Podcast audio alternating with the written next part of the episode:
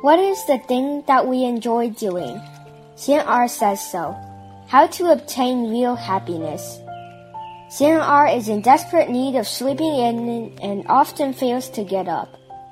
Shifu says to Xian sleep as much as you want. Xian was so happy that he slept for two days. He wanted to get up, but Shifu didn't allow it. So he kept sleeping for another two days. The third day came. He begged Shifu to let him out of bed. Shifu said, No, go back to sleep. On the fourth day, Xian'er completely broke down. He begged Shifu with running nose and tears, Please let me out of bed. I promise that I will never sleep in again. Later, Xian Yi asked Xian'er privately about how he felt having laid in bed for four days and nights. Xian'er said it was wonderful the first day, but it got boring the second day. I was suffering terribly the third day and felt that I would rather die the fourth day. In the end, I would do anything to get out of bed.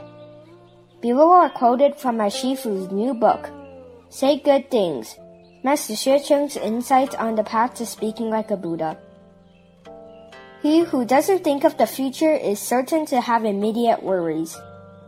If we don't consider the future but do whatever comes to mind, long-term and real happiness is tough to be gained. The so-called the thing that we enjoy doing is only a feeling that is impermanent and hard to control. Such pursuit of happiness will certainly lead to suffering. It is only via inner exploration, not dependence upon external conditions that true happiness is obtained.